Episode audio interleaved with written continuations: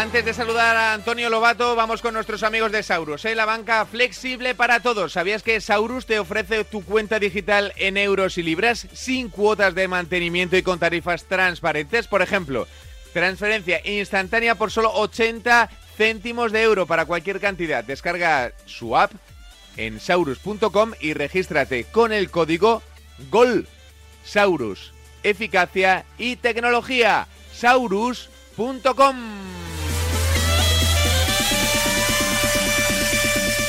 Ya nos está escuchando 8 y 12, 7 y 12 en Canarias, nuestro Antonio Lobato, el día después del Gran Premio, del segundo Gran Premio de la temporada. Hola Antonio, ¿qué tal? Buenos días.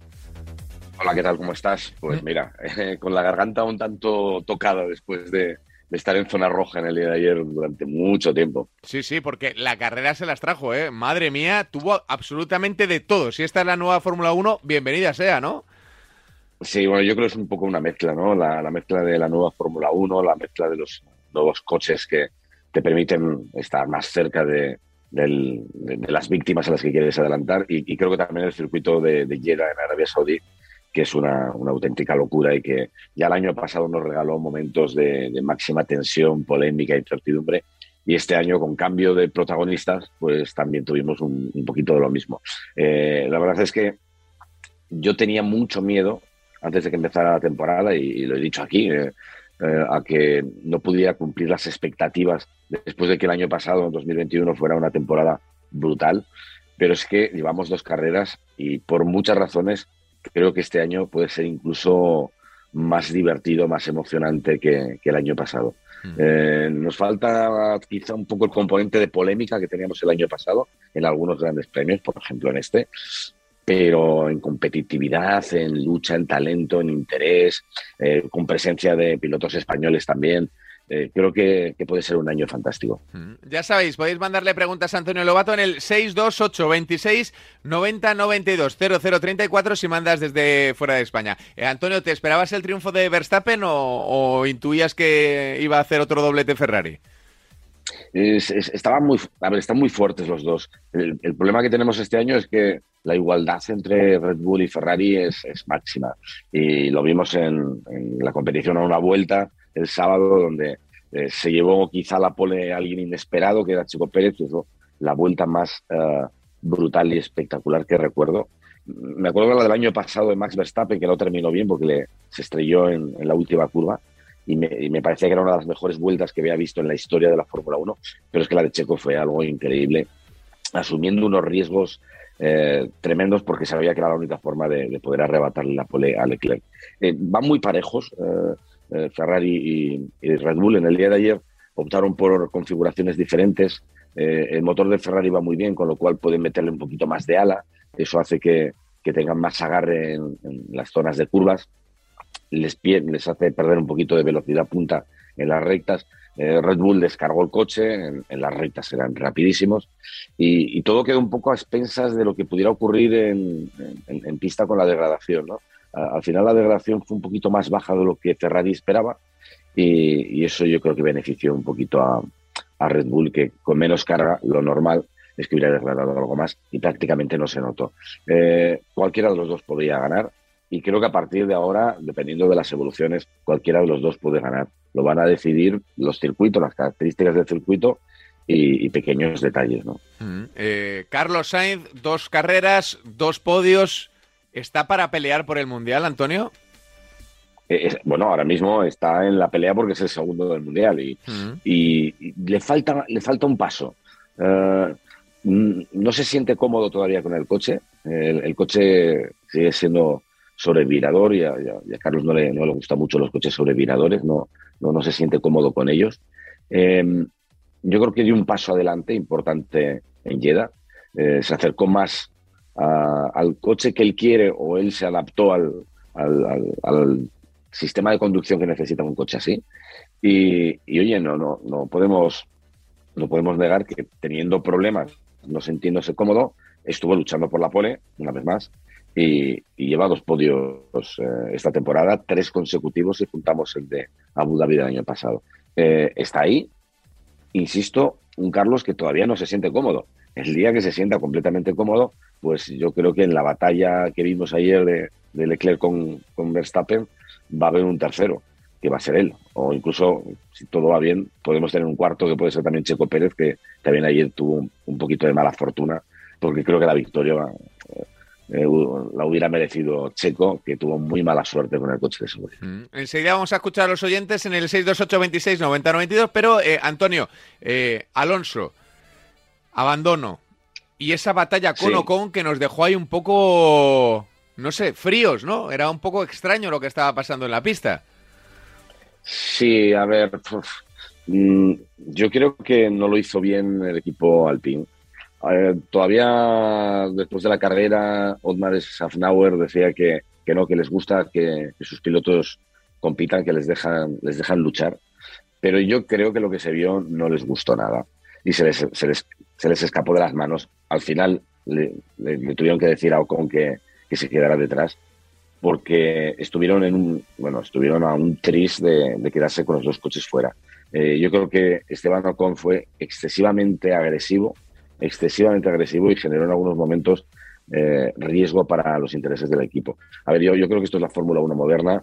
Eh, en la Fórmula 1 moderna acciones así no, no, no se suelen permitir, no se deben permitir. Porque al final con esto que se consiguió, poner en riesgo a los dos coches, que Russell se marchara, que en, la batalla que tuvieron Ocon y Fernando en varias vueltas, le, le, regaló a, George Russell 10 segundos de, ventaja, puso en peligro las posiciones de, los dos porque llegaron por detrás eh, botas y les complicó la vida con Magnus en que estaba en otra estrategia. Eh, una de dos, o le dices a Fernando que se quede detrás, o le dices a Esteban Ocon, que parecía que era más lento, eh, que le deje pasar.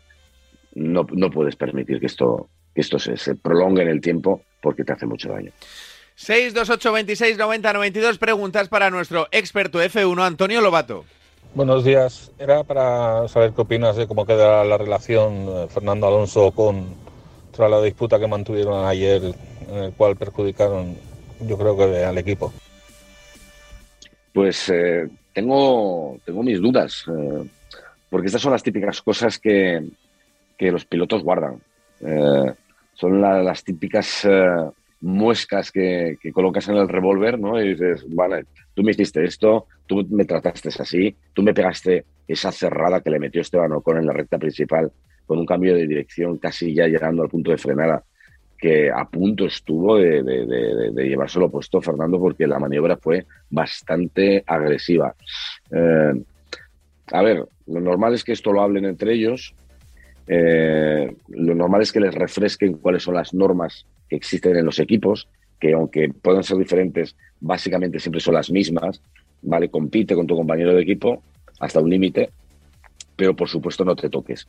Y ayer estuvieron cerca de tocarse. Y luego, eh, independientemente de que hicieron daño al equipo, eh, o que el equipo se hizo daño a sí mismo dejándoles competir o no parándoles a tiempo, yo creo que esto mm, en el futuro puede, puede enturbiar ¿no? un poquito la, el nivel de tensión que puede haber entre ellos en el futuro. Porque este, este, este Ocon, Antonio, este, este Ocon, Antonio, ¿cómo es? ¿Es así dócil, es rebelde, es canalla? ¿Cómo es? a ver, es, un, piloto muy rápido, es un piloto muy competitivo y en la época de Racing Point con Checo Pérez tuvieron Checo y él eh, grandes duelos, a veces terriblemente absurdos, donde llegaron a tocarse. Yo me acuerdo una, imagen eh, en Spa, en Spa Francorchamps, eh, bajando hacia Orrus, donde estás bajando a 290 kilómetros por hora para coger Orrus y el Radillon a más de 300 y Ocon le metió una cerrada a Checo Pérez contra el muro, tocaron ruedas, se tocaron ruedas y salieron de ese envite, no sé cómo, intactos los dos coches, pero pudo haber un accidente muy grave y eran compañeros de equipo. Así que es competitivo, sí, eso está muy bien, pero yo creo que aquí no es, no, es solo culpa de, Esteban Ocon o de Fernando Alonso, eh, yo creo que es culpa del equipo. El equipo tiene que pararlo. Más preguntas para Antonio Lobato. Buenos días, Lobato. ¿Tú crees que compensa la, la cantidad de dinero que pagan para que se haga la carrera en este circuito con la, falta de seguridad que hay en los accidentes y bueno y demás circunstancias que sucedieron? Un saludo. Eh, bueno, eh, a ver, yo creo que se va a revisar. Se va a revisar eh, por varios motivos, ¿no?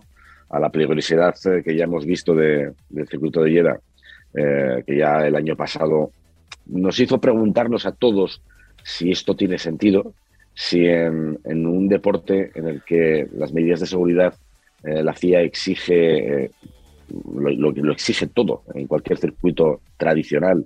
Eh, me acuerdo de hablar con, organizadores del Gran Premio de España en el circuito de Barcelona-Cataluña y te hacían inspecciones la FIA y te decían que tenías que mover tantos centímetros un muro porque la escapatoria les parecía que era pequeña. Vale, eh, me parece muy bien todo en, pos de la, seguridad. Pero claro, lo que no puede ser es que exijas a, un circuito tradicional como el de Barcelona o a muchos otros ciertas cosas y que luego eh, tus eh, inspectores de seguridad den visto bueno a un trazado como el de, el, que, a ver, es un trazado urbano, entre comillas. Es urbano porque está en, medio de una ciudad, pero la velocidad media es la más alta de cualquier circuito urbano que te puedas encontrar ¿no? a lo largo de la historia. Eh, es más, en velocidad media solamente le gana Monza. Y la diferencia es que aquí vas entre muros a más de 300 kilómetros por hora durante mucho tiempo y hay además zonas que son ciegas. ese es el mayor problema. ¿eh? Y, independientemente del accidente de, de que fue un error de conducción y fue un golpe tremendo de 33 Gs contra el muro,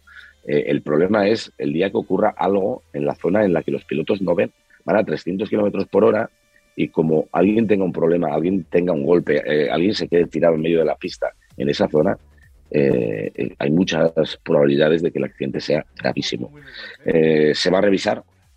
creo que un poco también la idea de los organizadores del Gran Premio de Arabia Saudí es, trasladar el Gran Premio a un circuito, digamos, convencional que tienen que construir.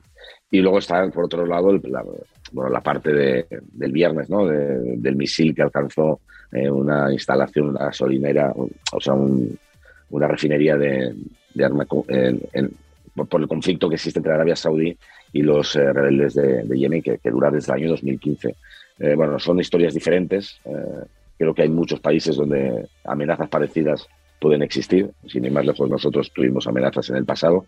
Eh, pero una cosa es eso, que creo que es una cuestión más política, y otra cosa es lo de la peligrosidad del circuito, que creo que sí se tiene que revisar.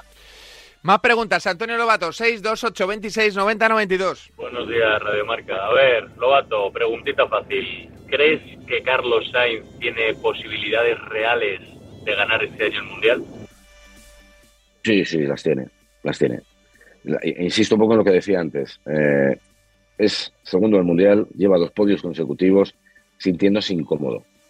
Y mira, Carlos tiene una cosa muy buena que a mí me, fascina, y es que, eh, y que me perdone por lo que voy a decir, es muy cabezón. Eh, cuando tiene un problema, cuando tiene una asignatura pendiente, cuando tiene una grieta, no piensa en otra cosa. No deja de trabajar, no deja de darle vueltas, no deja de buscar la forma, la manera de, solucionarlo. Le pasaba hace años, cuando tenía problemas en las salidas, y el tío estudiaba y miraba las formas y ensayaba hasta que consiguió resolverlo. Tenía problemas en los adelantamientos, faltaba a veces de agresividad y el tío eso también lo solucionó eh, en el cuerpo a cuerpo, defensa de posición, pequeñas cosas que con la experiencia vas ganando. Y todo eso lo resolvió. Y, por todo eso, eh, Carlos está donde está y, Ferrari está en una situación de satisfacción total con lo que está haciendo el piloto español.